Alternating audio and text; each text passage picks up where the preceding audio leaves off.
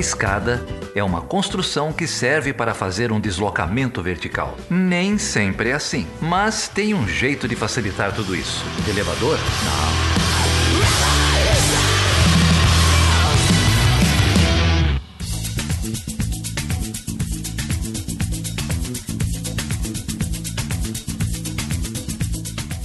Sejam bem-vindas e bem-vindos a mais um episódio do Chutando a Escada. Eu sou a Débora Prado. E eu sou a Carol Pavese. Tudo bem, Carol? Tudo dentro do possível, né, Débora? Já tô aqui na contagem regressiva para 2022. É... Ai, caramba, tem que ser assim, né? Uma pessoa otimista, 2022. Não, pior que eu tem ainda... outra, uma eleição pior do que a desse ano, né? É, então, eu ainda tenho esperança. Tô, 2023, 2024. Ai, caramba, eu tô na esperança de que pelo menos no meio do ano, a gente, até o meio do ano, a gente tem uma vacina, eu espero, né? Mas tá difícil. Tá, tá bem complicado. Bom, mas aí a gente tem, né, fingindo aqui que tá tudo bem, é, a gente teve alguns momentos também legais, que foi a gravação desse episódio, né, que foi muito especial. A gente entrevistou a Xar Masumi, que é doutora em Direito Internacional pela Universidade de Estrasburgo e é uma mulher super forte, com uma história de vida muito interessante, uma iraniana que reside no Brasil, né? mas ela estava falando diretamente de Teherã, então a globalização e a tecnologia permitem isso. E a Casar contou para a gente a história e a, as conquistas e retrocessos aí da luta dos direitos das mulheres no Irã. Você gostou, Débora, desse episódio? Nossa. Eu gostei demais, assim, foi foi um aprendizado do início até o fim. Tenho certeza que todo mundo que escutar esse episódio vai gostar muito. Uma história incrível, assim, de vida dela e um aprendizado mesmo. Foi uma baita de uma aula. A gente enfim, aprendi demais assim sobre a revolução iraniana, sobre como está a situação hoje, como era antes. Então, gente, recomendo fortemente aí que vocês já apertem o play para escutar esse episódio com a gente. É isso aí, espero que vocês gostem, né? E a gente vai ver o quanto tem de coisas incomuns também nessas agendas das mulheres, tanto no Irã quanto aqui. A gente desmistifica alguns tabus também, então foi, foi bem instrutivo. E se você gostou desse episódio, depois manda um e-mail pra gente, manda uma mensagem, deixa seu comentário aí nas nossas redes sociais todas. É, você pode acessar o nosso site, chutandoaescada.com.br, também mandar suas perguntas para perguntas arroba. Tem as redes sociais todas aí, né, Débora? Tem, tem sim. Quem quiser apoiar também o nosso projeto, vocês podem encontrar mais informações no próprio site do Chutando, chuta, como a Carol já falou, chutandoescada.com.br barra apoio. E falar em apoio, quero agradecer aí é, a Helena que tweetou pra gente é, que gosta demais do nosso programa e, e também comentou que ia recomendar o programa pra mãe dela, mas a mãe dela também já escuta, né? Então, um abraço para as duas, Marta Abreu e para Helena, e para todas os ouvintes, ouvintes e os ouvintes também do Chutando, viu, gente? É isso aí, mulheres que escutam unidas empoderam-se unidas, né? É isso aí. Vamos lá escutar então esse episódio e aprender muito com a casar? Vamos lá então. Então tá, vamos lá. Dá o play aí e vamos curtir.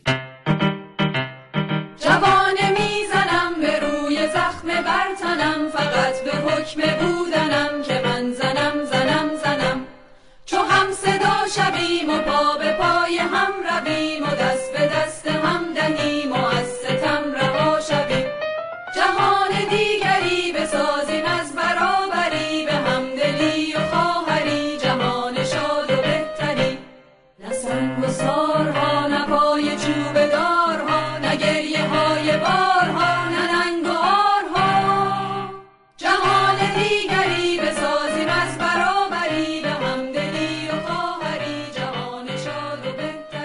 Seja bem-vinda e seja bem-vindo a mais um Chutando a Escada. É, eu sou a Carol Pavese. E eu sou a Débora Prado. E hoje a gente está aqui num papo que vai nos levar a um outro lado do mundo, é, cheio de descobertas aí. Vai ser uma viagem muito interessante, muito instrutiva. Hoje a gente vai falar com a Casar. É, e a Casar vai direto do Irã, diretamente de Teherã, e a gente vai discutir com ela um pouco direito das mulheres, movimento das mulheres e feminismo no Irã.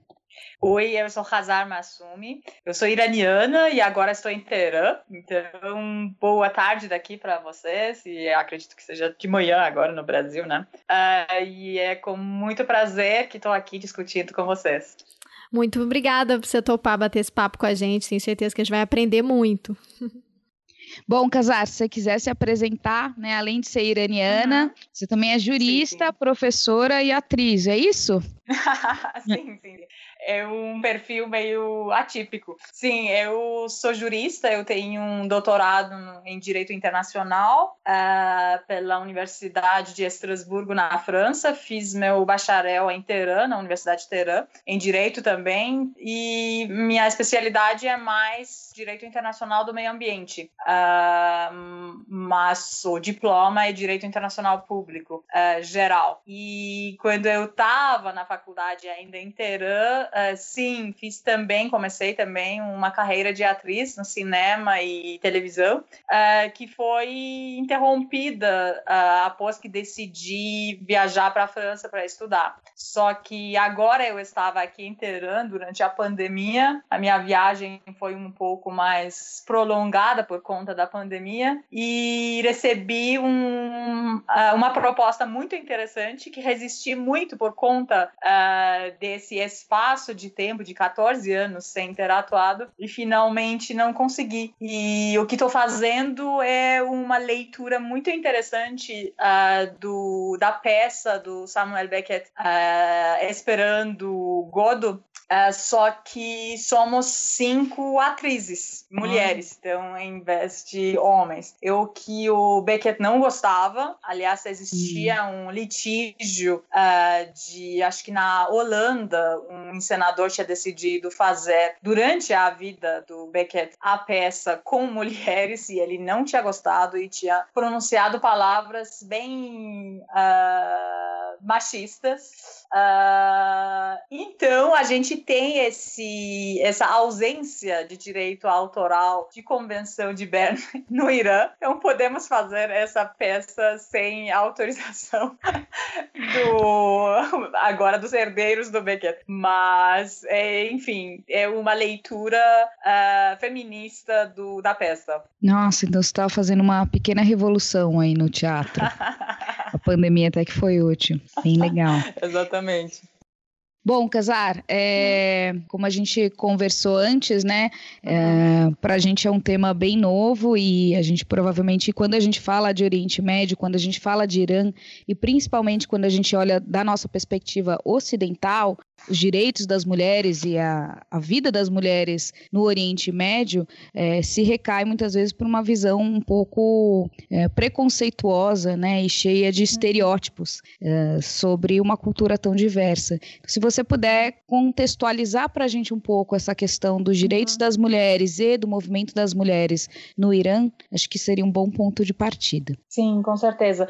Eu não tenho nenhum problema uh, dessa falta de conhecimento porque como o Irã uh, não é um país desconhecido, porque aparece muito nas notícias, uh, mas que essas notícias têm sempre uma tendência uh, muito estadual, vamos dizer, sobre as políticas e políticas externas. Então, a visão que cria fora do país é uma visão que parece muito ampla, mas ao mesmo tempo não corresponde necessariamente à cotidiana da população. Então, eu durante muito tempo, quando eu morava na Europa, uh, reconhecia essa missão para mim de dar informações às pessoas. Aí, a partir de um certo momento, parei porque pensei que não, realmente é muito exotismo e eu cansei. Uh, quando cheguei ao Brasil três anos atrás, uh, vi que existe uma inocência nesse desconhecimento, que ao mesmo tempo, os iranianos também não conhecem a sociedade brasileira. Então, meio que perdoei essa situação e voltei a reconhecer essa minha missão de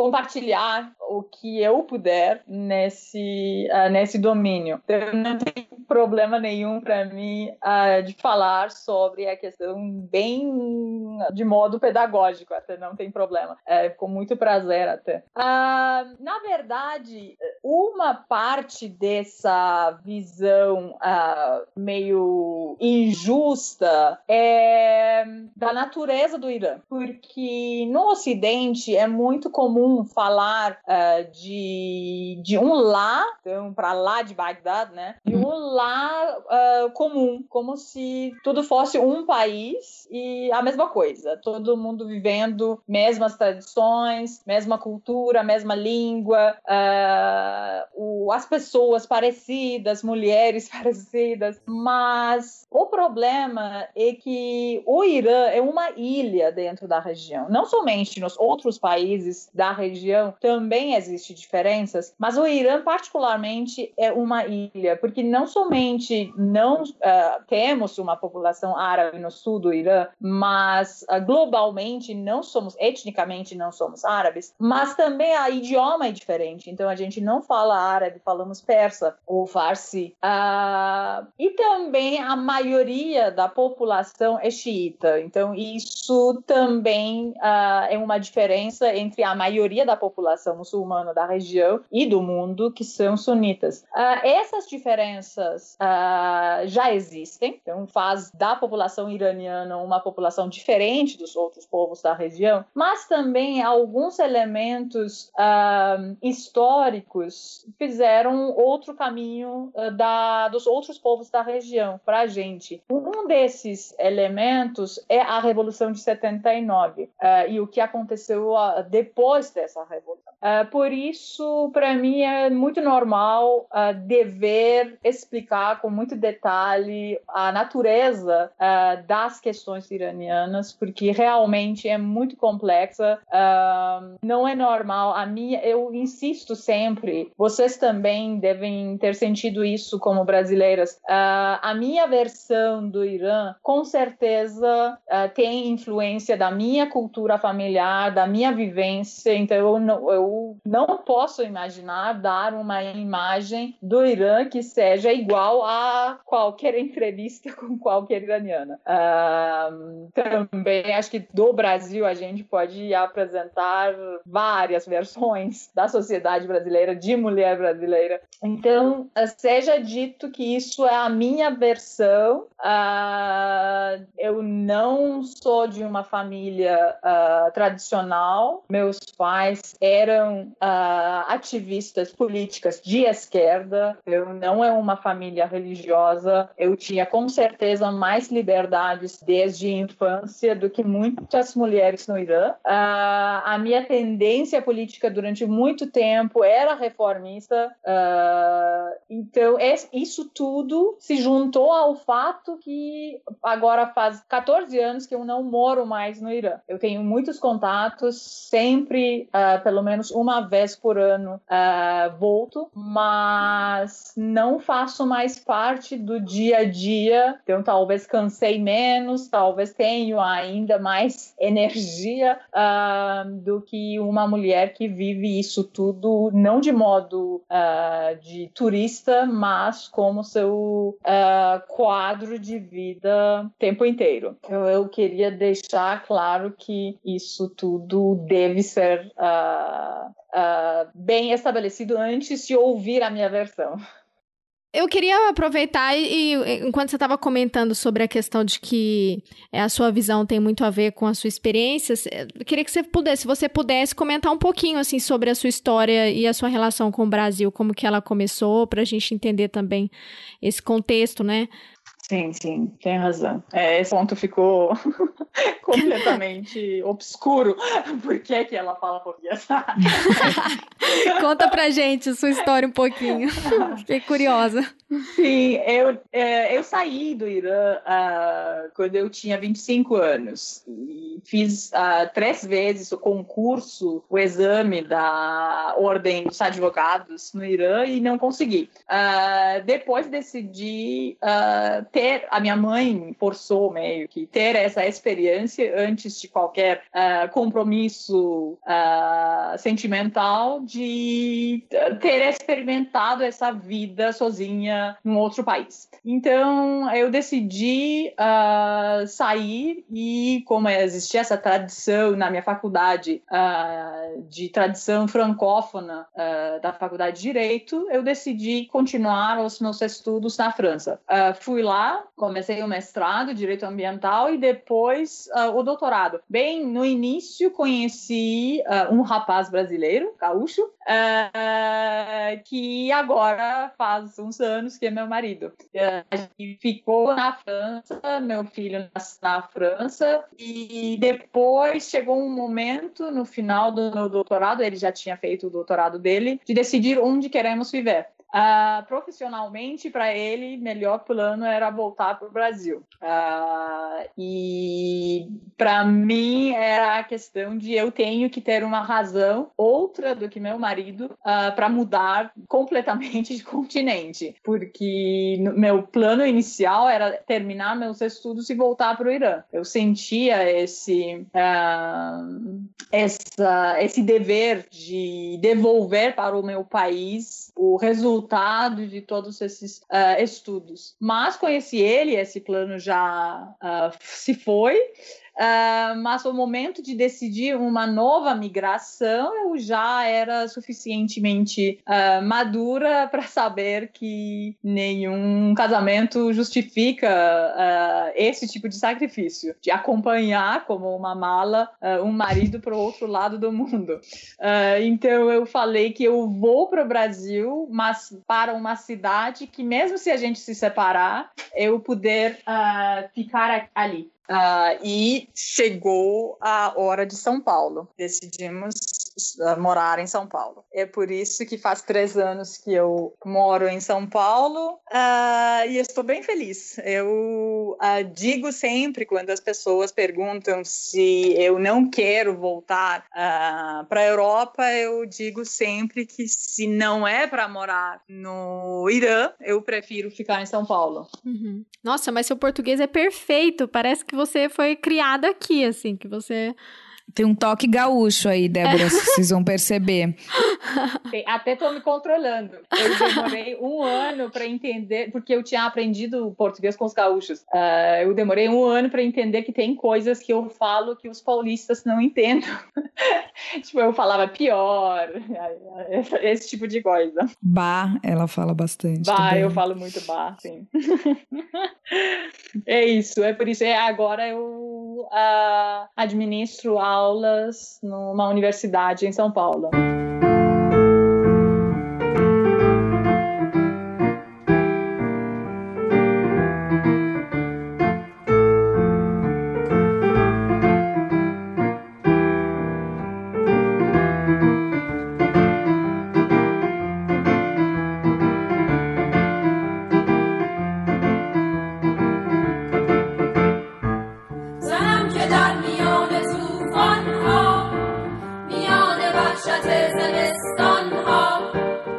شوق صلح بین انسان ها نمانده هم تمیز پاهم زنم که در کشاکش دوران ز پشت میده های این زندان. به عشق این سرای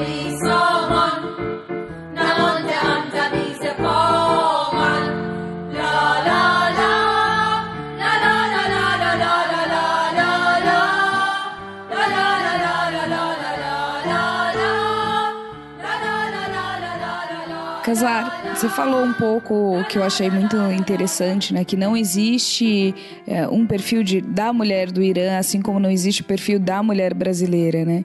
E aí eu fiquei refletindo muito sobre isso, o quanto cada história, né, e cada criação, cada, cada uma é diferente nos seus valores, na sua personalidade, e o quanto isso molda, né, as diferentes mulheres brasileiras, ou, nesse caso, as diferentes mulheres iranianas, né? E você pontuou um pouco que você é, é um pouco atípica, né, do padrão, até por ter tido uma criação mais liberal e uma criação mais é, de esquerda também, né? É, como, como era o Irã na sua infância? Eu nasci, na verdade, uh, num baby boom uh, do Irã, porque aconteceu a Revolução de 79, as pessoas tinham esse sentimento que agora, depois de 2.500 anos de monarquia, uh, o tempo é novo, a Revolução é popular, então vai chegar um novo período histórico. e tinha muita esperança. Então, aconteceu o baby boom iraniano, Só que uh, dois anos, assim, três anos antes da, uh, do meu nascimento, o Saddam Hussein atacou o Irã. Então começou a guerra Iraque-Irã. Uh, mas mesmo assim, a esperança dos iranianos era que a guerra é uma questão de dois anos e vai acabar em breve. meus pais eram ativistas políticas de esquerda e, e tudo parecia dentro do padrão da, da região. Ah, aconteceu uma revolução, tem uma guerra que não toca, uh, não avança mais do que as fronteiras com o Iraque, então em Teherã, no norte, está tudo normal, não tem problemas. Tem uma pobreza geral, mas, bom, enfim, a gente não tinha um conforto antes também, então tudo bem. E todo mundo começou a reproduzir, aparentemente. Quando eu tinha 10 dias, a polícia chegou para prender meu avô. E então o sinal era que começou outro tempo. Uh, quando eu tinha três meses, uh, também prenderam meus pais no mesmo dia. Então eu fiquei com a minha tia, que tinha 20 anos, nem isso. Uh, e a partir desse momento fui para o norte do Irã e uh, vivi com a minha avó. Então era uma casa uh, onde o marido e dois filhos, então meu tio e minha tia, estavam na prisão. Uh, meu tio e minha mãe, desculpa, e minha tia estava se escondendo das autoridades e foi por uma questão de erro de pronunciamento de nome que não conseguiram buscar ela. Uh, então era uma situação bem, bem anormal. Eu fiquei no norte meio que num paraíso criado por minha avó, e fiquei afastada de todos os um, impactos que uma criança de uma família uh, de prisioneiros pode sofrer. Então, eu estava eu tava feliz. eu não estava sentindo o que estava acontecendo. Depois de dois anos, a minha mãe voltou da prisão. Isso foi aparentemente um período difícil, porque eu rejeitava a minha mãe, não reconhecia ela como mãe. Mas depois eu aceitei e começou o meu contato uh, agora como, como uma criança de dois anos com uh, a prisão. A gente como criança tinha direito de entrar por outro lado das paredes. Porque seu pai continuou, né? Sim, sim, até meus é. seis anos. Então, as famílias tinham que ficar do outro lado de um vidro, mas as crianças podiam depois entrar. E eu tinha essa sorte que a minha família não uh, me dava uma imagem negativa dessa situação. Eu tenho uns amigos desse, dessa experiência que sofreram bem mais do que eu. Tinha famílias que os avós não tinham condição de receber todos os filhos, então os irmãos ficaram separados. Questões bem, bem complicadas. Eu tinha essa sorte, pessoalmente, de não uh, viver uma situação psicológica pior. Só que algumas coisas ficaram como norma para mim. Por exemplo, o fato que muitos pais não estão presentes, porque a gente vivia meio que dentro dessa comunidade das pessoas da mesma condição. Uh, o, por exemplo, tem essa lembrança que uh, eu ouvia a história de sete cabritos e eu perguntava se o pai deles também estava na prisão. Então, eu tinha essa marcação dos pais ausentes porque eles estavam na prisão. E também a questão de uh, mentir para a sociedade, porque a gente, as famílias das uh, ativistas políticas, eram bem, uh, bem isoladas. A gente não tinha coragem de reclamar os direitos, de falar para os vizinhos das, das, nossas condições. então, eu tinha, com três anos, eu tinha que mentir dizendo que meu pai estava viajando. Uh, e na escola, durante muitos anos depois, eu ainda não falava, era meu maior segredo, enquanto meus pais já estavam de volta, porque a gente tinha medo de perder nossos direitos civis. Uh, então eu dizia como um segredo enorme para alguns amigos uh, da minha história. Não faz muito tempo que eu falo disso livremente. Agora, os prisioneiros políticos do Irã têm muita notícia sobre eles, as famílias aí, dão entrevistas para os jornais, etc. Não era nada comparável à nossa condição. Era um, uma espécie de grupo sem voz que tudo podia acontecer com eles. Então, a gente tinha que proteger nossos, uh, nossas vidas, e mesmo que seja uma questão de pode uh, mentir para todo mundo quando a gente tem três anos. Tem essa história uh, de eu e minha prima indo para o outro lado da, da parede e normalmente, segundo a lei na época, a, a minha prima não teria direito de visitar meu pai. Então a gente mentiu dizendo que somos irmãs e a gente não tá nada parecida. Ela é bem brasileira, morena, carioca e eu branco, olhos verdes. E o uh, policial falou: mas como assim vocês são irmãs? Uh, vocês não tão parecidas. A minha prima com seis anos na época, falou: Não, eu puxei para o meu pai e ela puxou para nossa mãe. É por isso. Então, uma criança tão jovem tinha essa preparação para mentir para outrem que da sua história mais básica. Então, uh, mas eu fiquei mais protegida ainda comparando com a média da sociedade. Uh, eram anos de guerra,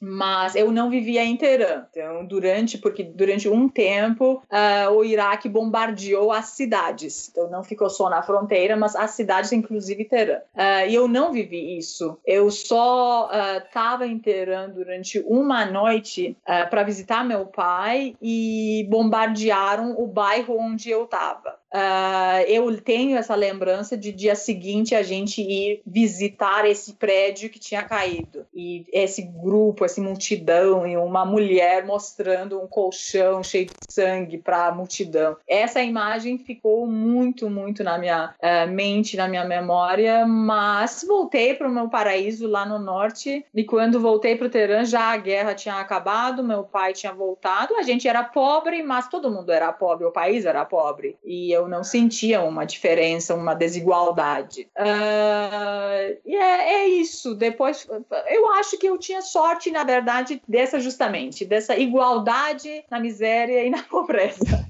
Eu não dava para sentir que estava algo errado. Uh, anos depois, os amigos que tinham irmãos, uh, tem esse, na nossa geração, tem essa norma de primeiro filho sendo de antes de guerra ou de prisão, porque ou os pais eram soldados ou eram prisioneiros políticos, e depois da guerra e da prisão ter um segundo irmão. Eu não tenho esse irmão, mas os meus amigos que têm uh, dizem que o segundo irmão que nasceu após a guerra ou a prisão era a criança de conforto econômico, uhum. das, dos anos uhum. de beleza, de lindeza, etc. Então é realmente outra geração que chegou depois. Para nós era normal sentar uh, nas uh, cadeiras cadeiras com três alunos na mesma cadeira, no, é, como se chama banca, isso sentando 50 alunos na mesma sala de aula, pequena. Então, isso era a norma na, na, no, na nossa época. Então, eu não sofri tanto desse lado uh, e tinha essa sorte de morar lá no norte. Norte do Irã, uh, ah, para explicar para vocês, tem uh, uma natureza muito europeia, na verdade. Parece Suíça. Então, era realmente um paraíso onde eu estava, porque é sul do Mar Cáspio. Então, é uma banda banda verde entre as montanhas e o mar. É muito úmido e muito verde. Uh, quando a gente desce para essas montanhas e chega em Teherã, já é outra paisagem. É muito mais seco e montanhoso. Então, é isso sobre a minha infância entre mulheres e homens idosos, porque eu morava com meu bisavô também, que tinha 80 anos na época. Dizem que quando minha mãe voltou da prisão, uh, assistia eu, com uma criança de dois anos, descendo das escadas, igual os velhinhos da casa. meu modelo eram as pessoas muito idosas. Então, é isso sobre a minha infância. E, então, é, pelo que você contou, que aliás é uma história é, muito impressionante pra gente, né? Que viveu uhum. uma realidade completamente diferente. E a sua avó, ela fez todo esse. Ela fez, ela, ela construiu, né? Esse, esse espaço, uhum. assim, de, de refúgio, né? Essa rede de apoio que, que, que foram mulheres que foram fortes ali ao longo da sua história, né? E, Sim. E é incrível, né? Como a força né, dela para suportar e criar um espaço que não fosse difícil para vocês, né? Na verdade, é tão doce essa época que quando me contam coisas uh, negativas, eu parece na verdade que tinha um, um instrumento no meu cérebro para traduzir tudo isso uh, numa versão melhor. Uh, porque, por exemplo, me contam que um dia eu cheguei à minha avó e mostrei, porque no final, na verdade, desses anos que meu pai estava eh, preso, eh, aconteceram também execuções em massa nas prisões. então, meu pai escapou de uma dessas execuções. Era contexto, era o líder da revolução, o guia supremo, eh, recebeu a notícia que ele estava doente. Uh, o país aceitou a resolução do Conselho de Segurança para acabar com a guerra com o Iraque e eles tinham muito medo de falecimento dele, final de guerra e uh, o que vai chegar após tudo isso. Então decidiram, entre aspas, limpar as prisões dos prisioneiros políticos. Então executaram pessoas que tinham penas já definidas uh, de prisão só. Uh, e então era uma situação muito complexa, mas me, uh, me contam que nesse momento, nesse período onde a gente não tinha direito de visitas também, eles estavam isolados, a gente não sabia o que estava acontecendo dentro das prisões. eu tinha desenhado em duas folhas, na primeira folha um quarto cheio das pessoas e na segunda uh, um quarto vazio. E eu tinha dito para minha avó uh, que a primeira folha é antes das execuções e a segunda folha é depois das execuções. Ela não sabia de onde eu tinha ouvido isso, mas eu não tenho essa lembrança. Ela que conta dessa, dessa desse desenho. Então, aparentemente, eu, apesar desse, desse paraíso, desse espaço, uh, eu tinha recebido algumas notícias, mas ela tinha conseguido traduzir tudo isso em, com outros nomes. O Chutando a Escada conta com apoio financeiro dos seus ouvintes. Para saber mais, acesse chutandoaescada.com.br barra apoio.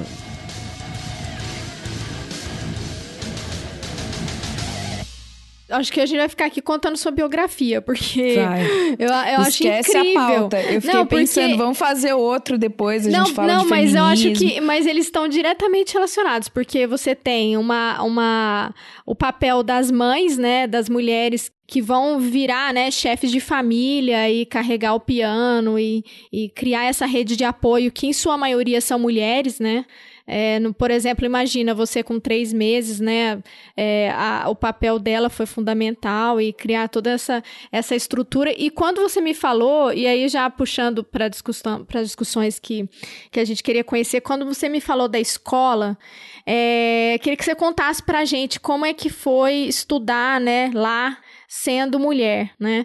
Que, que a gente estava dando uma olhada nos dados do Gender Gap do, do Fórum Econômico Mundial das, do Irã e a classificação é, nossa, é bem... Bom, a gente também tá, tá péssimo, né, no Brasil. A gente pode trazer os dados, mas eu estava olhando que o, o, quanto mais próximo do 1, né, na pontuação, mais, mais, é, mais é, igualitário, mais equânime, né, o país em termos de equidade. E aí, os mais baixos são política, participação política, que é 0,037 no de 2020, né? E a participação econômica e de oportunidade. Eu queria que você contasse, porque eu acho que pela sua trajetória a gente vai conseguir ver mesmo como esses dados se expressam, né, na vida das mulheres lá. Sim. A geração, na verdade, antes da Revolução, existia uma tendência uh, da parte do Estado de empurrar as mulheres da elite, com certeza, para o espaço político. Uh, o último, uh, na verdade, o, a última dinastia tinha só dois reis. O pai, que chegou após um, uh, um golpe ao poder, e o filho. O pai, como era ah, uh, Germanofil, na verdade, após a guerra, ele foi para exílio e faleceu lá. Ele chegou ao poder o filho dele, que tinha estudado na Suíça, muito paz e amor, só que após um golpe uh, dos Estados Unidos, uh, que era a reação dos Estados Unidos para a vontade do primeiro-ministro da época, Mohamed Mossadegh, para a nacionalização de petróleo, ele virou um ditador. Isso foi 53 93, né? Exatamente, exatamente. Então, uh, esse último rei, Muhammad Reza Pahlavi, ele tinha, já o pai dele tinha uh, obrigatoriamente proibido o uso de véu uh, no Irã. E isso era, um, na verdade, um choque para a sociedade. Uma sociedade muito tradicional, uh, com influência da Turquia, ele queria forçar todo mundo de não usar mais o véu. Por exemplo, a mãe da minha avó materna, uh, que me criou, tinha essa lembrança de não sair de casa, porque não queria sair de casa sem véu. E pra, como as casas na época não tinham banheiro, eles, para tomar banho, tinham que ir para a rua. Então, tinham hum. marcado com o dono desse banheiro público de ir durante a noite uh, no escuridão, nos tetos de casas, até chegar lá para não tirar véu. Então, essa geração da minha bisavó já viveu essa coisa. E havia uma fiscalização para quem sim, tivesse sim, repressão? De força, hum. Tiravam de força o véu das mulheres na época. Uh, a geração da minha avó era um uma geração de província, então não fazia parte dessa elite que participava na sociedade. Tinha vidas uh, meio modestas. A minha avó, por exemplo, não, não conseguiu terminar o seu colégio porque uh, ela não tinha pai e na cidadezinha dela, nas montanhas, não tinha colégio para as meninas. E um familiar, um parente tinha sugerido a, a minha bisavó de hospedar ela na cidade. E a minha bisavó tinha respondido: ela não tem pai, ela é linda, uh, é impossível eu ter essa responsabilidade, eu assumir essa responsabilidade e mandar ela para casa dos outros. Uh, então, ela, muito talentosa, nunca conseguiu terminar o colégio e casou muito cedo com a minha avó, ah, com meu avô. Acho que ela tinha 18 anos, uh, 17 anos talvez, quando casou. Uh, então, essa era, uh, paralelamente a esse, esse tipo de mulheres que estava vivendo vidas é, meio convencionais, existiam mulheres de elite que já tinham experimentado estudos fora do país, participação meio é, selecionada na vida política, mas isso não era comum. Era só uma parte muito pequena da sociedade que, como decoração, como os brasileiros falam para inglês ver, tinha chegado ao poder. Tinha ministros mulheres, mas só isso. Era realmente uma decoração. Após a revolução, o que aconteceu era que essa sociedade que tinha medo de uh, liberar as suas filhas para participação uh, concreta na sociedade se sentiu segura, porque era uma revolução islâmica, uh, então eles tinham já feito uma revolução cultural que era oficialmente cultural, mas uh, realmente era ah, fechamento das universidades, uh, demissões dos professores que podiam ter ideias uh, diferentes do Estado e limpar, na verdade, as universidades. Após essa época, a, a vantagem dessa época era a participação de mais mulheres na sociedade. Isso a gente não pode negar. Muitas famílias religiosas e muito tradicionais aceitaram mandar os, as filhas para as universidades, uh, aceitaram as filhas trabalharem. Então, se esse governo, esse Estado religioso aceita, quem é a gente para não aceitar? Isso com a Revolução de 79, desculpa, mas só para contextualizar aqui na cronologia. Então a gente estava falando do Pahlavi de 53, né? E agora pula para a Revolução Iraniana de 79, né? Que com o apoio dos Estados Unidos, a queda, né, do Pahlavi enfrentando a oposição. É, é, essa, essa também é uma versão que a gente pode debater, mas num outro momento. Uh, na verdade, o que aconteceu era que quando tudo estava já uma bagunça, a revolução hum. tinha já um corpo uh, concreto, os Estados Unidos não apoiou. Não podiam dar mais um golpe uhum. e não uhum. deram. era praticamente isso. Se não, era já muito tarde para reverter a situação. Uh, mas depois da Revolução de 79, aconteceu justamente como uh, consequência não imaginável, secundária, não fazia parte dos projetos do, do novo Estado, mas era uma consequência natural, a participação de mais mulheres. Com certeza, essas mulheres eram mulheres que passavam desses filtros do Estado, como os homens que chegavam no poder. Então, é uma parte da sociedade que tem um passado uh, marcado de ser muçulmana, uh, ideologicamente ativa. Então, não é, de novo, não é qualquer pessoa, ou de famílias tradicionais, então completamente apolítica. Uh, senão, as mulheres como a minha mãe foram presas, não podiam participar da sociedade. A minha mãe tentou voltar, porque ela não tinha acabado ainda a faculdade, após a, a prisão, tentou voltar para a faculdade, não deixaram. Ela tentou durante vários anos, até que não conseguiu, e anos depois ela fez um novo concurso e foi para uma universidade privada, mentindo sobre seu uh, passado político. Dentro desse espaço de tempo, eram mulheres muçulmanas, ideologicamente muçulmanas, ou tradicionais que estavam ocupando o poder. Já era bastante coisa, porque a gente tem que aceitar a natureza dessa sociedade. Uh, então, na minha infância, nossas uh, já eu tenho que dizer que as escolas no Irã são separadas. Então, a gente tinha uma escola só de meninas. E o currículo é diferente, desculpa, mas é que você vai falando, vou ficando curiosa. O currículo é diferenciado, era diferenciado também? Como assim? É, algumas matérias, alguns conteúdos são direcionados para os homens e as mulheres estudam outras coisas? Uh, não. Não tem esse filtro, né? É, é, existia, a gente só tinha uma matéria uh, que acho que os meninos estudavam coisas mais técnicas e a gente estudava uh, como costurar, esse tipo de coisa. Mas acho que era só isso que era diferente entre nós. Se não, esporte existia para nós também, não era diferente.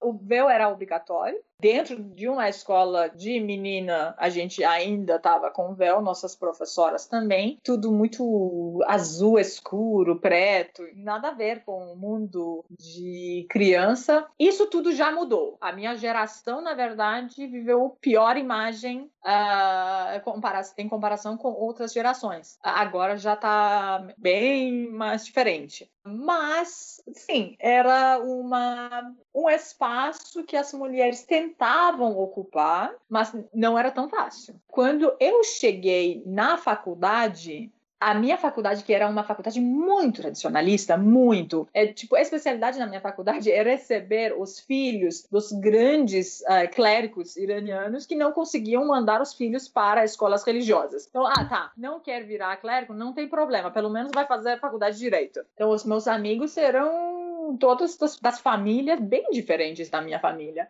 Uh, quando eu cheguei na faculdade, 60% da minha turma eram mulheres. E dava para ver que os nossos professores, que a maioria absoluta eram homens, não tinham preparação uh, ah, para debater com as mulheres. Uh, isso era bem marcante. Dava para ver que a gente tinha chegado bem recente nesse ambiente e incomodava então, uh, eu acho que existe uma ocupação muito importante e significativa da sociedade pelas mulheres, mas uh, de vez em quando tem políticas do Estado para reverter a situação de vez em quando saem notícias sobre cotas para algumas matérias, uh, alguns cursos nas faculdades, uh, para dar mais cotas para os homens do que as mulheres. E depois tiram essa cota. Ou uh, ah, condições para fazer concurso público. Tem, se a mulher tem que já ter filho. Essas coisas. A gente ia se dar bem nessa. Vai na contracorrente é, do que é no né? Brasil. Né? Não pode ter.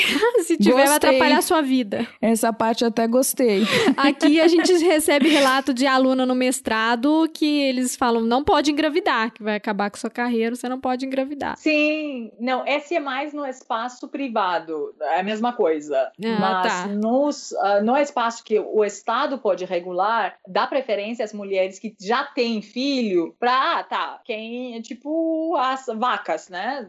As vacas que não têm filho voltam para casa para ter para ter filho e depois voltam. Nossa, que loucura. Você tem que cumprir sua sua missão na Terra primeiro, é, né? Seu papel. Exatamente. Mas não são políticas permanentes. E uma coisa que nunca se interrompeu no Irã, uh, um, acho que o único movimento que nunca se interrompeu no Irã é o movimento das mulheres. Porque por a primeira vez, na verdade, a política do Estado, por exemplo, de, obrigar, de forçar o uso de véu, é, isso é muito interessante. A gente viveu as duas coisas, né? Um rei que queria forçar as mulheres de não usarem o véu e outro governo que quer obrigar as mulheres de usarem véu. Um... Nenhum deixa escolher, né? O direito de escolha fica tolhido. Tá sempre um homem dizendo o que pode e o que não pode. Exatamente na, nunca foi uma política clara pós-revolucionária. Uh, diziam, é alguém que não, desmentia, que não, não, foi, uh, foi mal entendimento, ninguém quer obrigar, e depois chegava, ah, tal banco obrigou. Uh, nas escolas agora é obrigatória, nas, nos hospitais é obrigatório. Chegava a notícia. Tem uma manifestação, acho que logo em 79, uma manifestação, ou 80 máximo, não lembro da data, uh, uma manifestação imensa das mulheres contra a obrigatoriedade de véu. E é muito interessante que os movimentos mais políticos não participaram dessa manifestação. Essa manifestação era uma manifestação da elite ou da parte intelectual menos politizada da sociedade. Por exemplo, a posição da minha mãe como uma menina jovem de, não sei, 20 anos na época, era que essa questão não é tão importante a gente tem questões mais importantes, políticas anti-imperialistas, uh, o destino do rei, uh, estabelecimento do novo governo. Então, não é prioridade falar do uso de véu. Ah, tanto faz, vamos usar, não tem problema. Então, a política oficial também das, dos partidos políticos de esquerda era não se manifestar. Então, não participaram nessa manifestação. Isso é, é para mim, é muito significativo, porque até a esquerda iraniana, na época, época não tinha uma política feminista. Uh, e pelo contrário, tinha uma política muito, muito machista. Na verdade, era uma visão só econômica e política, e política e economia menos ideias feministas. Então, contrariamente à esquerda latina, à esquerda europeia, não tinha esse sentimento de liberdade uh, no sentido geral. Ah, mas aí, então, mas quando você falou, me parece também que é uma realidade que a gente vê na América Latina, né? É, daqui a gente até fala, né, o tal do esquerdomacho, né? Que mesmo dentro dos movimentos de esquerda, é, muitos deles não apoiam, né, a luta das mulheres, né? E, inclusive, Inclusive, por exemplo, a gente vai agora, né, as eleições se aproximando no Brasil e tal. Poucos partidos e poucas lideranças de esquerda, é, que na sua maioria tem homens ali encabeçando, né, quase todos, é, apoiam, por exemplo, a questão da, é, do financiamento de mulheres, né, quando teve aquele escândalo das cotas. Eu acho que é menos, mas tem, é mais mascarado, né? Tem aquele verniz de que não, as mulheres têm que ter o espaço, mas aí chega na hora H ah, não, é um problema marginal, a gente não tem que discutir isso agora, tem outras é, coisas mais a importantes. Questão é mais, né? A questão uh, em pauta era muito chocante. A gente não estava falando sobre participação das mulheres na sociedade, a gente estava falando sobre uh, vestimentos sobre o uso de véu. É, pelo menos na América Latina tem essa visão de liberdade sim, total. Sim, Eu é. acho que a esquerda ia aderir nessa ideia. A gente está falando de direito básico de escolher sua roupa. Sua roupa, e é. não apoiaram. Isso foi muito marcante. É, mas se a gente traçar um paralelo, né, assim, tem, tem um... O véu, ele, ele é um símbolo também religioso, né? Então também tem um, um vínculo com essa força da Sharia. Se a gente for olhar aqui também alguns grupos religiosos que também tentam... A gente ainda, embora você tenha liberdade, você ainda acusa a mulher de ter usado a roupa muito curta, de ser provocante, né? Então, assim, você pode sair, mas você vai pagar um preço por isso, né? Eu acho que a gente tem esse, esse falso moralismo aqui da, da nossa sociedade.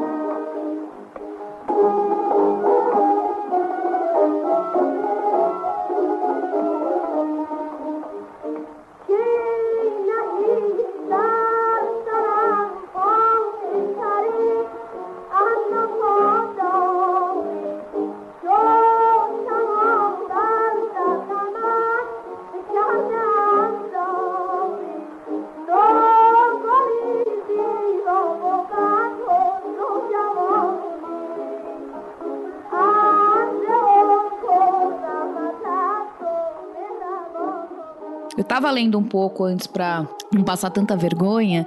É... E uma questão que eu achei interessante no texto, que depois eu vou até compartilhar aqui, colocar no, no link, uh, mas foi sobre o quanto há uma resistência ao movimento das mulheres, né? E feminismo, assim como aqui também acaba visto como algo mais extremo, mais radical, né? Do que o movimento das mulheres, muito em função de isso ser considerado é, algo ocidental e uma influência ocidental no Irã, né? E o quanto também há uma resistência a essa ao feminismo é, por ser tam, que vai na mesma, que enfrenta a mesma oposição ao movimento anti-imperialista, né? Então colocar na mesma caixa essa influência, seja da da colonização, embora o Irã nunca tenha sido colônia, né? Mas na região, é, desse passado colonial da região, é, ou seja, essa influência norte-americana muito forte, esse imperialismo é, tão intervencionista nas questões cotidianas do Irã, né? E aí tenta se utilizar desse argumento anti-imperialista para também se frear essa conquista das mulheres. Você acha que esse argumento procede? É, é, sim, mas tem alguns elementos que me um, fazem talvez relativizar. Como sempre, o Irã é um caso complexo. É, na verdade, tem na história um momento que o último rei Muhammad Reza Pahlavi decidiu fazer uma uh, que ele chamava de Revolução Branca, de uh, oferecer alguns direitos para a sociedade. Entre esses direitos era o direito de participar nas eleições para as mulheres, então o direito de votar. E o, na época, os líderes religiosos eram contra essa revolução, inclusive esse direito. Na época, na nossa época, a gente tinha que estudar a história da revolução na escola. Nossos livros uh, já tinham uma outra interpretação dessa, desse desacordo dos grandes religiosos da época com o uh, direito de voto de mulheres. Para nós, diziam que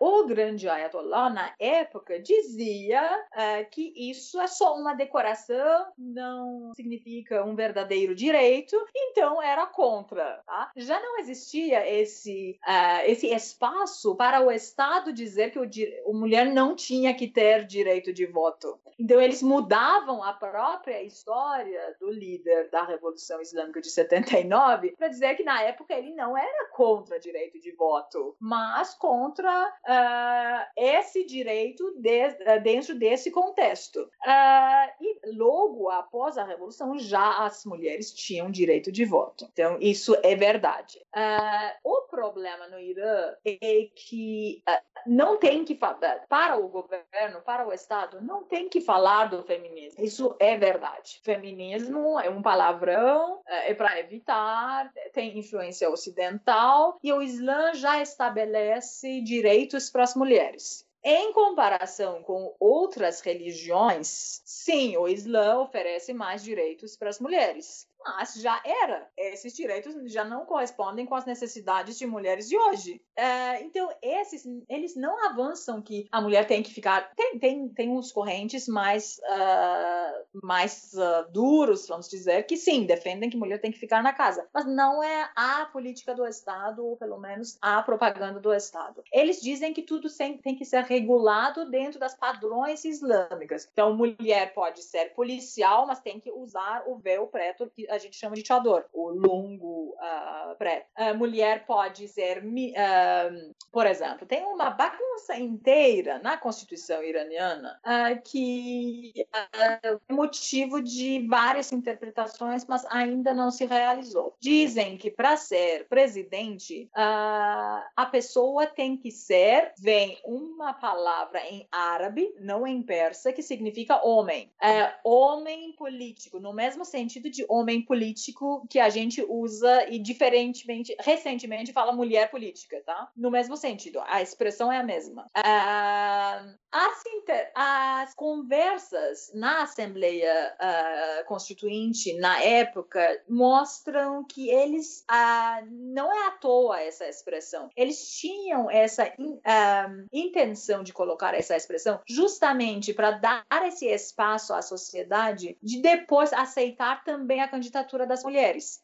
tem, ela faleceu no ano passado, a, a filha de um grande ayatollah iraniano participava, é, se matriculava nas, no momento de uh, eleições todo ano, todo, todo uh, cada quatro anos, nas eleições para colocar no debate público essa expressão, para ver se eles vão aceitar ela ou não. Ela é uma mulher, ela já era velhinha quando chegava uh, ah, para se escrever nesse, nessa lista, mas a luta dela era a interpretação dessa expressão e nunca uh, aceitaram a inscrição de uma mulher nas uh, candidaturas para as eleições presidenciais. Mas já um dos piores, uh, mais conservadores presidentes desses últimos anos, que era nosso Bolsonaro, o presidente Ahmadinejad, ele já tinha ministro mulher. acho que a gente em português fala ministra já, né? Uhum, fala. Tá, ministra.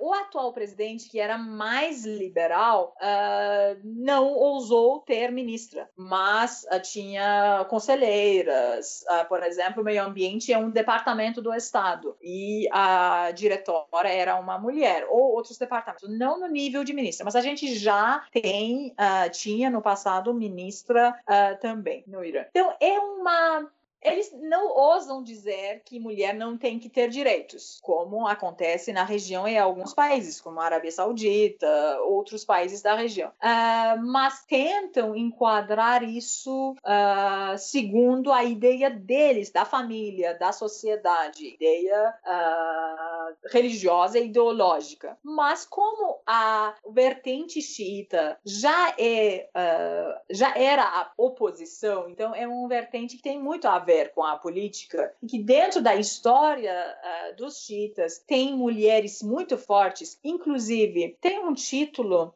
Uh, de Sayed. Sayed ou Sayedat, homem ou mulher, uh, significa no árabe uh, senhor e senhora. É, é o apelido dos descendentes do profeta. Os xiitas têm esse apelido. Então, se você é um descendente do profeta, tem esse apelido antes do seu nome. O que acontece é muito interessante. Uh, esses senhores e senhoras são descendentes da filha do profeta. A profeta com certeza tinha filhos também, mas é a filha que tinha casado com o primeiro imã dos xiitas, que é Imã Ali. Imã Ali não é descendente do profeta. Então, essas pessoas são descendentes do profeta por ter ligação com a filha da, da, do profeta. Isso já é muito marcante. Então, a gente tem muita história sobre essa filha do, do profeta. Ela ocupa muito espaço, mesmo que aparentemente ela faleceu somente com 18 anos. a gente, ela ocupa muito espaço na história do Islã xiita. Além disso, é, tem ter, a, a, revolução do terceiro imã dos xiitas, Imam Hussein, uh, contra o poder da época. Uh, nessa revolução, que é uma guerra, na verdade, ele não aceita a, a, legitimidade do poder da época. Então, ele tenta sair da cidade, barram o uh, caminho dele e acontece uma tragédia. Toda a família dele foi massacrada nessa guerra e é a irmã dele que vai uh, como uh, prisioneira ao palácio do califa da época. E a gente tem na história do Islã Shita, de novo, os detalhes da palestra dela como uma mulher forte e corajosa que se levanta contra o poder da época. Então, como já tem essas figuras na história do Islã, eles não podiam dar essa imagem de mulher tem que criar filhos dentro de casa. Talvez vocês lembram do Qasem Soleimani, que foi uh, objeto de um terror de Estado da parte dos Estados Unidos lá em dezembro é um exemplo claro de terrorismo do Estado, ele era uma figura muito importante dos militares iranianos fora do país. Ele era uma figura muito importante no combate contra o Estado Islâmico na Síria. É, era uma figura internacional, vamos dizer. Agora que ele faleceu, a figura que a gente vê é a filha dele. É a filha dele que no dia de uh, enterro dele foi lá, milhões de pessoas lá na frente, e fez o discurso dramático do falecimento do pai. Uh, então, isso tudo uh, deixa, para mim, difícil dizer que não tem uma representação de mulheres dentro do espaço do Estado. Com certeza, essa representação não vai ser feita por mim, vai ser feita por uma mulher que de, entra nesse uh, quadro muito, muito rigoroso que o Estado estabelece. É, isso mostra porque quantitativamente é, é quase insignificante o número, né? Então, ainda que tenha algumas meio que aquilo que a gente estava conversando. Os números, eles não são. É, eu fiquei pensando muito nisso quando você falou, né? Ah, é, existiam algumas mulheres no governo, mas aquela coisa, como a gente fala no Brasil, para inglês ver, né? E então, assim, às vezes você pode até ver uma melhoria numérica uhum, em termos de sim, mas não, não significa que as coisas mudaram, né? Mas ainda, mas ainda, se a gente for mesmo falando numa, numa melhoria numérica, ainda assim é muito pouco, né? Porque é uma coisa bem pontual, assim, é uma ali e uma sempre aquela coisa que acho que é um ponto importante, né? É, mulheres Isso, que estejam do governo. Sim, e aí mulheres que estão alinhadas, né, com uma conduta específica, né? É... E aí, e como que fica isso no Congresso, por exemplo? Elas não, elas, as mulheres não podem se candidatar é, a cargos de, de presidente e, e no Congresso geral, assim, em termos como funcionam as eleições, assim e faz muito tempo que temos mulheres uh, parlamentares. Isso é, ainda é minoria, com certeza, uh, mas já faz, acho que desde o início já tínhamos parlamentares.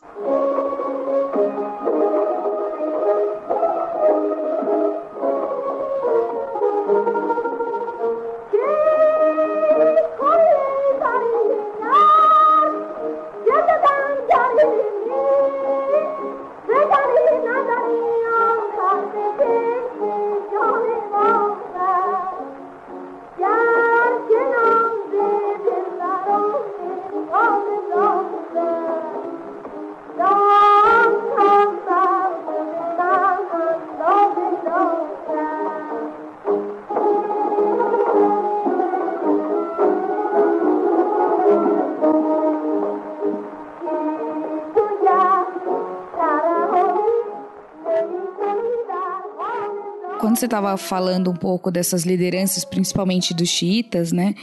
Eu lembrei que eu, eu li um comentário de um sociólogo iraniano-americano, o Asef Bayat, e não sei o que você acha dele, eu não tenho uma opinião eh, formada. Também não tenho. Eu sou. Eu acho que ele era diplomata, não era? Não vou saber. Eu sei que ele tá na, nos Estados Unidos e escreve bastante sobre Irã e Oriente Médio, né? Óbvio, sendo iraniano. Mas o que ele fala sobre o movimento das mulheres, ele vai falar, ele chama de um não movimento das mulheres. E aí ele, ele, ele vai definir isso da seguinte forma: que as, a, a, os conceitos e o entendimento que a gente faz de movimento social, ele vai pressupor uma certa mobilização coletiva, protestos, né? Então, uma organização sempre muito coletiva e uma visibilidade coletiva dos movimentos sociais. E o que ele fala é que existe é, uma luta das mulheres no Irã, mas que essa, essa luta no Irã ser militante é muito uma questão de, de desafiar, de resistir, né? E de se contrapor uh, a, a, ao machismo, sem necessariamente participar dessa, desses formatos coletivos, né? E eu achei isso interessante, porque quando você falou, acho que é um pouco isso, né? Ter esses exemplos singulares, eles vão marcando essa, esse posicionamento individual das mulheres, né? Pode ser da sua avó, né? Como você trouxe e a Débora identificou, né? Como uma mulher muito forte, até as as lideranças aí mais políticas, é, o que não quer dizer, mas como a gente não vê uma aglomeração, uma primavera árabe das mulheres, passa essa percepção para nós que encaramos resistência e movimentos sociais, dessa forma coletiva passa essa percepção de que não há, né, portanto, Sim. essa verdade, oposição. Não é só questão de mulheres, mas no Irã, vivendo dentro de uma teocracia, a maior luta é viver normalmente. Então, nossa maior maior missão é insistir no nosso modo, eh, modo de viver. Uh, e um dos maiores exemplos disso é a luta diária das mulheres que agora faz 40 anos que tem que 41 anos que tem que usar véu. Uh, isso começou 10 anos a partir uh, depois da, da revolução, é importante de ah, usar coisas mais coloridas, mas ainda muito comprido e longo e enorme. Depois começou com roupas mais curtas, mas a gente tá falando de um tipo de casaquinho uhum. e um véu, tá? Uhum. Uh, calça tava lá embaixo. Uh, ah, vamos usar um uh, véu mais leve, mais para lá. Nos últimos anos, isso em um uh, momento uh, dessa luta virou mais concreta, uh, com mais forma de uma luta as mulheres começaram a colocar em questão o véu em si. Então já não, era a questão de cor, a questão de tamanho, justo ou não justo, é de usar o véu ou não. Uh, uma das coisas mais famosas que aconteceu foi a chamada de uma jornalista iraniana que morreu as ideias dela uh, de usar véu branco nas quartas-feiras. Mas ela foi muito aceita dentro das partes apolíticas ou pelo menos não reformistas da sociedade. Já a gente, como tinha uma, uma diferença de ideias com ela, não uhum. ficamos muito muito contente com essa ideia, porque ela é muito próxima uh, da extrema-direita americana, hum. por outro lado. Então tem esses problemas. uh, e acho que faz dois anos já que um dia, na, no cotidiano uma mulher com um moletom, uh, um vestido muito, muito. Na verdade, um moletom, como nossos, nossas alunas na, na uhum. universidade, uh, com cabelo normal, presa, normal, subiu uh, num, numa caixa de eletricidade na rua uh, colocou um véu branco uh, no ponto de um pau e ficou. Essa foto vocês podem buscar na internet. Pode ser a Ela capa. Ela marcou imensamente a sociedade. Ninguém estava preparada para essa cena. Era uma cena dramaticamente muito forte. Uma mulher que não está fazendo nada, que não está vestida para chamar atenção, que é muito simples e tá com um pau com uma, tipo, um tipo de bandeira branca lá no ponto. Uh, após esse dia, em vários dias e vários lugares, outras mulheres repetiam esse gesto. Claro que o Estado chegou, prendeu todo mundo, deu uh, penas imensas para essas mulheres, mas a partir desse dia, a gente começou a ver cada dia mais uh, mulheres de duas, três gerações depois de mim andando pelas ruas, dirigindo uh, sem véu. A polícia começou a estabelecer uma multa para mulher dirigir sem véu ou no, estar no carro sem véu. Então começaram a mandar uh, ah, SMS para os carros que tinham mulher sem véu. Uh, só que eu é um absurdo poder receber tanta multa. Uh, então, com problemas administrativos do Irã, ainda pior. Nunca conseguiram chegar a um certo resultado, mas tentaram. Várias pessoas pagaram a multa, perderam o carro durante uma ou duas semanas, etc. Mas a coisa ainda existe cada dia menos uh, uh, poderoso esse esse ato do Estado. Uh, oficialmente está obrigatório ainda, muitas mulheres ainda estão usando, mesmo que seja muito aberto. Já os, nesses casaquinhos já não tem botão faz muito tempo. Uh, já vi nas ruas mulheres com camisas cropped e véu e esse casaquinho. Então a gente já está vendo barriga da mulher, mas ela está usando. Então, eu tenho um amigo religioso que dizia uns anos atrás que agora o biquíni é mais islâmico do que esses véus que essas mulheres estão usando. Então, pelo amor de Deus, te leva essa obrigatoriedade do véu. Uh, é menos sexy um biquíni do que o que elas estão usando nas ruas. Mas, é, sim, não é um movimento uh, concentrado, não tem uma liderança, mas é muito marcante. É a única luta que o governo nunca conseguiu uh, apagar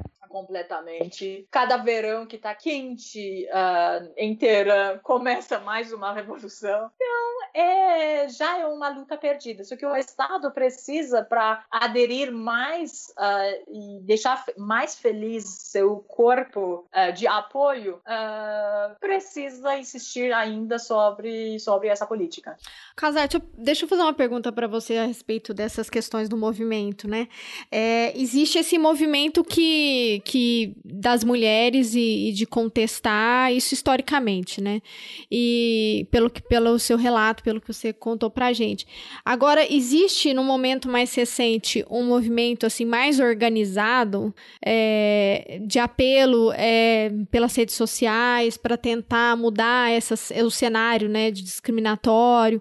É, eu perguntei isso porque eu queria, além disso, tentar entender um pouco com relação à discriminação legal, né, que existe, assim. Se existe ainda, como que funciona? Porque eu, eu antes das nossas conversas, eu tinha lido uma, uma reportagem que falava, por exemplo, que a mulher precisaria da autorização do marido para viajar é, para fora do país, que se um, um motorista bate é, em um pedestre, se for homem, é um preço que é pago depois, né, de compensação para a vítima, e se for mulher, paga menos. Existe isso mesmo ou, enfim? É, direito de mulheres é tão péssimo como o direito canônico de mulheres é péssimo. Então, nisso não tem nenhuma dúvida, não corresponde em nada nas, com a sociedade de hoje. Uh, sim, podemos dizer que era uma religião uh, mais recente, então tinha já umas melhorias. Mas, comparando com anos de 2000, ainda é horrivelmente atrasado.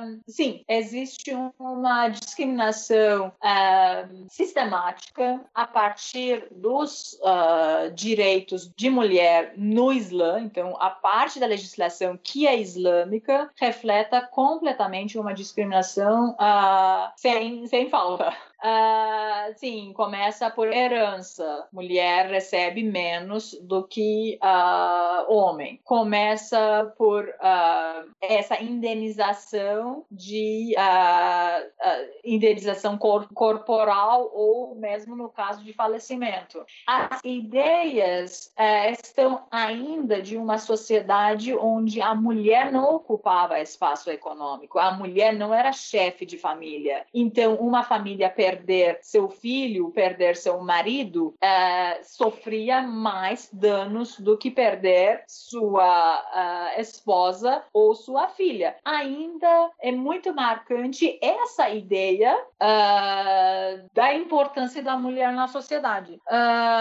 direi, por exemplo, a mãe pode ter a guarda do filho após a separação até para a menina até sete anos, para o menino até três anos. Hum. E mesmo assim, se a mãe se casar, ela vai perder a guarda do filho, uh, a não ser que seja por uh, acordo com o ex-marido. Uh, a preferência é do avô paterno, do tio paterno, do bisavô paterno e não a, a mãe. Então é ainda a visão de ah, essa mulher precisa casar e quando casa o novo marido não vai aceitar os filhos, então tá, tá, tá. Ou a mulher não tem. Uh, remuneração, então quem pode pagar é a família uh, paterna. Enfim, ainda essas ideias que não combinam em nada. Direito de divórcio, por exemplo. Uh, a gente criou um absurdo jurídico para poder preencher esse espaço de ausência de direito de pedir divórcio da parte da mulher. Uh, juridicamente, não pode se defender. A gente cria uma espécie, uma espécie de. como, um, esqueci agora a palavra, o uh, mandato, desculpa. Uh, o homem, no momento de casamento, nas, nas cláusulas de casamento, dá um mandato de se divorciar sem a, a própria permissão para a esposa. Isso, juridicamente, é um absurdo, porque ninguém pode se. Uh, pode perder seus direitos no contrato de, com o seu, seu advogado, por exemplo. O que o advogado pode fazer é só uh, uma representação. Você também vai continuar fazendo. Só que nesse caso, se a cláusula é uh, a, a, combinada, então a mulher vai pedir o divórcio sem a presença do homem. Mas essas uh, tipos de esse tipo de uh, solução juridicamente complicada para preencher uh, a falta de direito de divórcio da, da mulher. é uma situação absurda, de novo, que você mencionou, Débora, sobre receber passaporte ou sair do país. Até o momento que a gente é, é solteira, não precisa de autorização do pai. É, quando está é, tá casada, precisa de autorização do marido. Então é um absurdo. Você precisa? De novo, eu não preciso porque meu marido é estrangeiro. E essa lei do, da guarda das crianças, no caso de marido estrangeiro, também não se aplica? Não se aplica de novo. É, é um absurdo. Aí, nesse caso, a mulher é importante, né? Nesse é, caso. Que é que o estrangeiro, ele tá abaixo ele da vale mulher. Ele vale menos.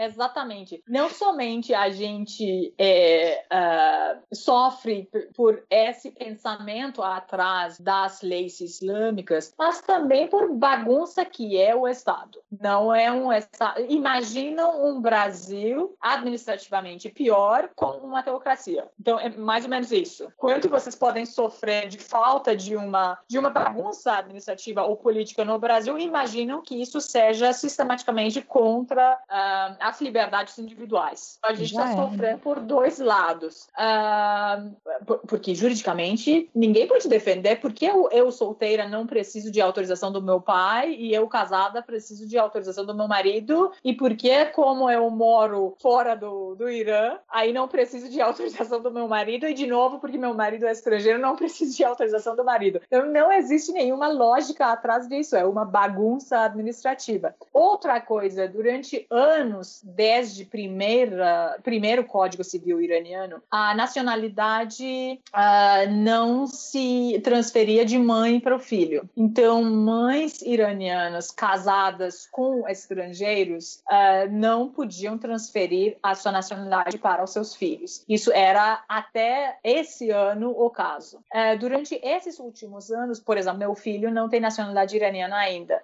durante esses últimos anos, o Estado Estado avançava o argumento segundo o qual tem um problema uh, de migração uh, ilegal dos afegãos para o Irã, como a gente uh, recebeu em pouco tempo 5 bilhões de afegãos no pleno meio de guerra com o Iraque. isso ficou muito complexo, porque é muito simples chegar no Irã. chegar no Irã normalmente é a parte mais, me, na verdade, menos favorecida da população afegã. O resto vai para a Europa, o continente uh, América. Mas eles não queriam, e existe, desculpa, existe muito casamento uh, forçado de mulheres iranianas para os homens afegãos. Meio que na região os pais vendam as filhas para os homens afegãos. Uh, é também a região de fronteira, é uma região pobre. E o governo não queria oficializar esses casamentos. Uh, na verdade, oficializava os casamentos, mas não queria dar mais conforto a esses homens uh, por ter filhos que iam ser iranianos, então esses homens podiam ser iranianos. Por esse argumento, não somente bloqueava esse direito de mulheres de ter filhos da mesma nacionalidade do que elas, mas também de mil, aparentemente um milhão e meio de criança nascida com mãe iraniana e pai afegão sem ato de nascimento, porque os pais não voltavam para o Afeganistão para ter documentos e as mães não podiam dar a nacionalidade para os filhos. Então essas crianças que se calculava um milhão e meio é, não podia ir para a escola porque não tinha ato de nascimento. É, eu conhecia muitos amigos que davam aulas de voluntariedade para essas crianças, até onde antes dessa lei mudar, é, o guia suprema mandou meio que uma ordem de escolas uh, matriculassem essas crianças mesmo sem ato de nascimento. Uh, no ano passado, o governo finalmente mandou esse projeto de lei para o Congresso. Demorou uns meses para uh, chegar a um decreto e finalmente tem esse decreto. Então agora eu posso finalmente pedir nacionalidade para o meu filho.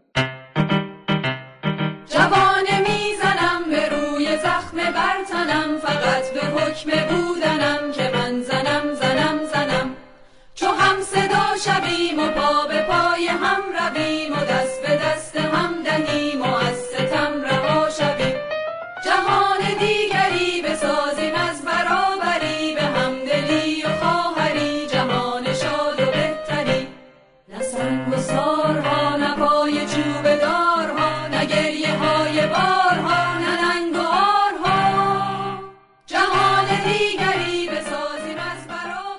Azar, quando a gente pensa é, nos direitos, né, você trouxe algumas questões que a gente faz um paralelo com, a, com os direitos das mulheres e são muito diferentes, né, aqui pelo, no Brasil, né, quando a gente faz um paralelo com, com o Brasil. Mas agora, assim, um momento, curiosidade, você poderia trazer, né? Vivendo no Brasil, mais algumas questões que você vê de similaridade, mas também de diferenças nesses direitos e, e para a gente estender um pouco mais, para a gente pensar mais não só mulheres, mas gênero numa perspectiva mais ampla, a questão dos LGBTs, a questão das mulheres trans, dos homens trans. Como que é isso aí no Irã?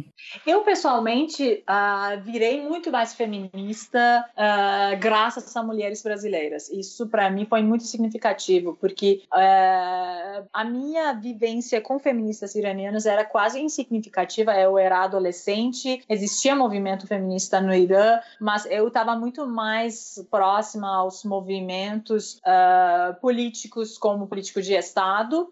Eu ainda tinha essa educação de, para ter sucesso, sucesso precisa não chamar atenção, precisa virar quase homem, uh, precisa desaparecer para poder viver na sociedade. Uh, foi depois fui para a França e o feminismo francês, na sua maioria, é um feminismo liberal. Então já não não falava muito comigo. Foi no Brasil que eu virei uma feminista convicta, com certeza. Essa essa é uma das coisas que o Brasil ofereceu ofereceu para mim. Uh, eu acho que na sua essência a luta é a mesma. É, só que no Brasil, pelo menos nos meios que eu frequento, é, tem mais influência intelectual dos feministas do que no Irã. No Irã, infelizmente, durante muitos anos se confundiu o espaço entre é, projeto político é, reformista e é, diferenças ideológicas, econômicas, feministas, etc. Então a gente meio que abriu abriu a mão uh, por muitos anos para aceitar os governos que economicamente eram ultraliberais, mas que politicamente defendiam democracia e liberdade. A gente perdeu o hábito uh, de pensamento crítico. A gente perdeu o hábito de ter presença da esquerda na sociedade. Uh, então, o movimento feminista de hoje no Irã começa, sim, e tem apoio ideológico da esquerda da, uh, uh, no Irã hoje, mas é, ainda eu acredito que ainda é uma parte muito pequena da sociedade que uh, aceitou isso como uma ideia para viver. Pro resto fica ainda a resistência cotidiana. Mas nessa parte da sociedade que eu agora pertenço, eu acho que a, a luta é a mesma. Uh, a luta contra o patriarcado, a luta contra uh, o sexismo cotidiano, a luta contra a liberdade corporal da mulher. Um, eu conheço mulheres uh, LGBTQ iranianas, uh, mas que sofrem bem mais preconceitos e têm muito menos visibilidade do que homens homossexuais. Uh, então, eu acho que nisso também, bem que no Brasil tem mais avanço, mas a luta ainda na sua essência é a mesma. E uh, eu acho que a coisa que une todas as mulheres do mundo é mesmo debate quando aconteceu o movimento Me Too uh, nos Estados Unidos e depois na França o Balance Ton Port. É, é a mesma coisa. Hoje, como já falei para vocês, a gente está vivendo essas deliberações de mulheres no Twitter e no Instagram uh, e eu tô vendo como as pessoas de outras gerações antes de mim, que são intelectuais, que são a oposição política do Estado, que não são religiosas, também são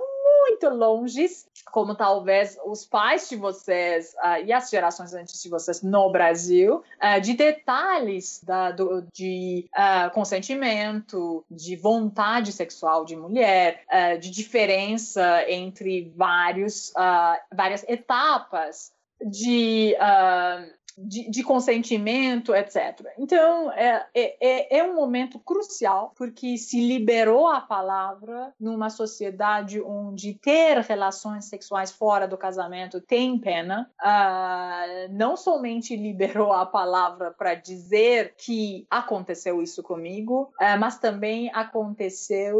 Uh, isso é curioso também. A gente agora pode ter a impressão que estão falando só sobre os artistas. Uh, os professores universitários, o meio intelectual. Mas a realidade é que são essas mulheres desses meios que têm mais liberdade para falar também e mais preparação para falar. Isso não significa que nos outros meios da sociedade não está existindo a cultura de estupro. Uh, a questão é que nós mulheres desses meios temos mais uh, preparações para uh, finalmente falar sobre isso.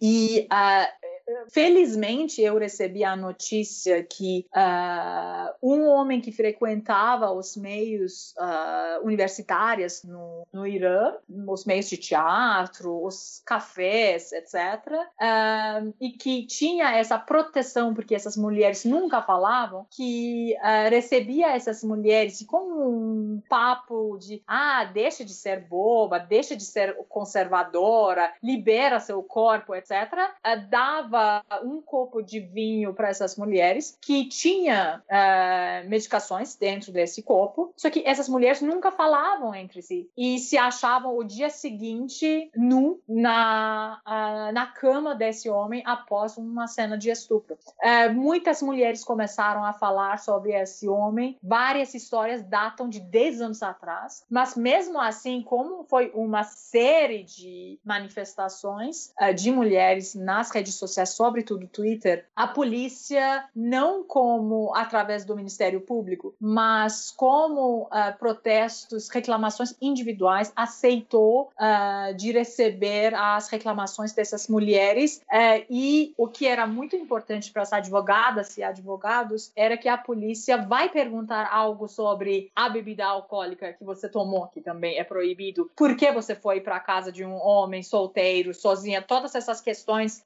religiosas religiosas, a polícia não fez nenhuma pergunta sobre uh, esses elementos para dar esse espaço para as mulheres puderem se manifestar. Então, é um movimento muito delicado, é um dos raros movimentos que eu conheço nesses últimos anos no Irã, que está durando dias e semanas, já estamos na terceira semana. Homens de uh, nomes de homens muito importantes, muito importantes. Saiu uh, artistas, vários, vários artistas que eu admir, admirava por muito tempo. Uh, saiu. Então a gente está nesse choque da sociedade para entender, para fazer debates que nunca tínhamos feito, de tipo, param de criar uma imagem de homem doente, homem perigoso, homem excepcional, então que não acontece todo dia desses homens, uh, porque pode ser realmente uh, cada um dos homens que nós conhecemos, por falta de educação, por falta de uma cultura que apoia a liberdade das mulheres, por ter essa visão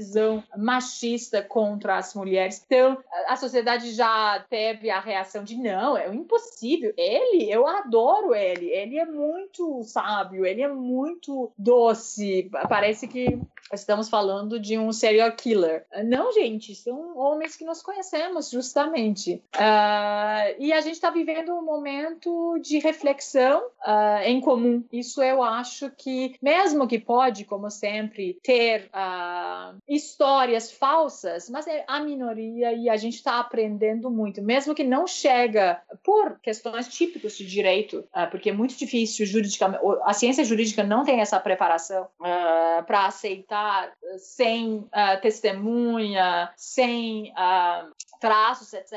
Uh, o estupro e outros, uh, outros problemas ligados, mas a gente está aprendendo muito em coletividade. O papo estava no Twitter, agora está chegando no Instagram, e no Irã, quando chega no Instagram, tá, significa que está chegando nas famílias. Então, está saindo dessa elite jovem uh, que está no Twitter e está chegando para a sociedade.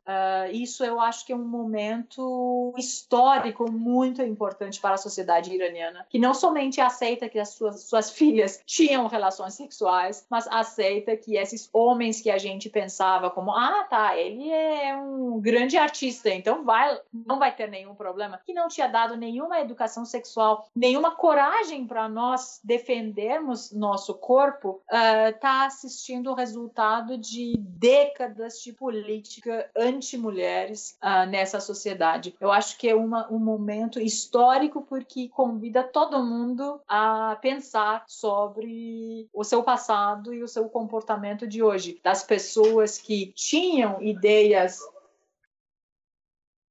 de, de aceitar que que tem que escutar a mulher, uh, que esse espaço foi roubado de mulheres e de nós mulheres. Isso é mais forte de pensar durante anos que foi nossa culpa, o que eu fiz naquela noite, o que eu fiz durante esses anos para ele uh, ter esse comportamento e depois entendam que foram dezenas de mulheres com aquele homem na mesma situação. Uh, várias dessas mulheres com esse homem específico específico diziam que uh, se criticavam por não ter uh, suportado um copo de vinho.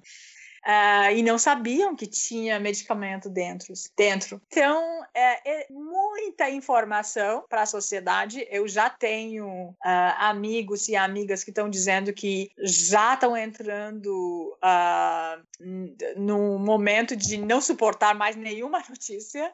tenho amigas que dizem que acordam na madrugada para ver se saiu um novo nome ou não.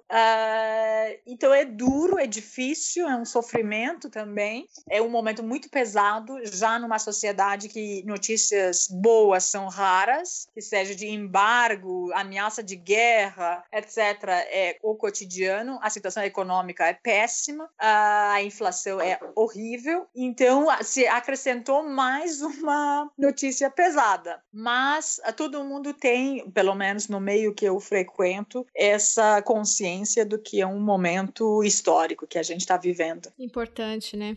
Talvez isso faça. É porque da última eu tava. Eu tive lendo lá na, na BBC falando que o Irã negou, né? Rejeitou discutir, por exemplo, educação sexual nas escolas, né? Talvez isso mude, assim, para uma, uma discussão mais estrutural, né? É, eu vi que começou que uma, um, dos, um dos, dos tweets foi de uma jornalista, né? Que ela falou que é o Mosk Too, não é isso? Não sei se é assim que, que, que pronuncia que ela fez as denúncias, né? E aí, a partir daí, várias outras denúncias apareceram de estupros, né? Em mesquitas e... Uh, na, na, uh, esse, esse jornalista sobre as mesquitas eu não sei, mas o que aconteceu foi muito banal. Uh, um homem tweetou com um perfil não claro de como pegar uma mulher. completamente o tweet era contra consentimento de mulher. E quando ele tweetou isso, normalmente ele não pensava que uma mulher vai uh, fazer um quote sobre esse tweet dizendo foi assim que ele estuprou, uh, me estuprou no ano passado. É, simplesmente assim começou entendi, esta vez. Entendi. Eu e queria saber. Uhum. Depois chegou aos nomes uh, das celebridades. É, uma jornalista que mora, uh, ex-jornalista, ela já não é mais jornalista, uh, falou de uh, um grande pintor iraniano. Ela tinha chegado à casa dele para entrevistar e ele estava sem roupa ou com pouca roupa. Uh, e forçou ela a abraçar e pegou ela nos braços. Ela conseguiu sair da casa dele e quando ela estava tomando água lá na rua e após esse choque, ele subiu vestido e pediu para ela: "Tá, quando a gente vai começar a entrevista?" E eles foram no museu para ele comentar e ela fez toda essa entrevista uh, e só falou pro chefe dela depois: "Nunca mais me manda entrevistar ele, mas nunca falou. E por acaso ela é uma na sua carreira de jornalista, ela era uma pessoa muito confiável. Então quando ela relatou, ninguém podia ter dúvidas. Esse movimento que você falou, né? Eu, eu não eu tinha visto, mas eu não sabia muito bem como tinha começado, porque uhum. eu vi que algumas mulheres começaram a falar sobre a eu não sei o que que significa Hajj, uh, o que, que quer dizer? A, a peregrinação. A peregrinação. Meca. Elas começaram a falar que tinha acontecido assédio e abuso durante a peregrinação. Sim, sim, sim. E o interessante também é que o próprio é, Ayatollah, né, ele, uhum. ele se colocou publicamente dizendo que é preciso uma investigação. Então, realmente é um momento, assim, histórico, né, de, na sociedade iraniana. Deixa eu acompanhar para ver os próximos capítulos, mas... Muito obrigada pelo convite, foi um prazer imenso de falar com vocês uh, e poder trazer essas informações para o público brasileiro. Eu tenho essa dificuldade quando eu falo do Irã, tem algumas palavras que me escapam totalmente em português. Então Imagina. parece que as ligações entre hemisférios do meu cérebro não funcionam tão bem. Mas espero que o que falei já seja claro e que, ah, que seja mais um elemento uh, ah, para ver como essa luta é global, apesar de todas as suas diferenças, e que realmente estamos juntas. Você acabou de ouvir mais um episódio do Chutando a Escada. Para apoiar, acesse chutandoaescada.com.br barra apoio.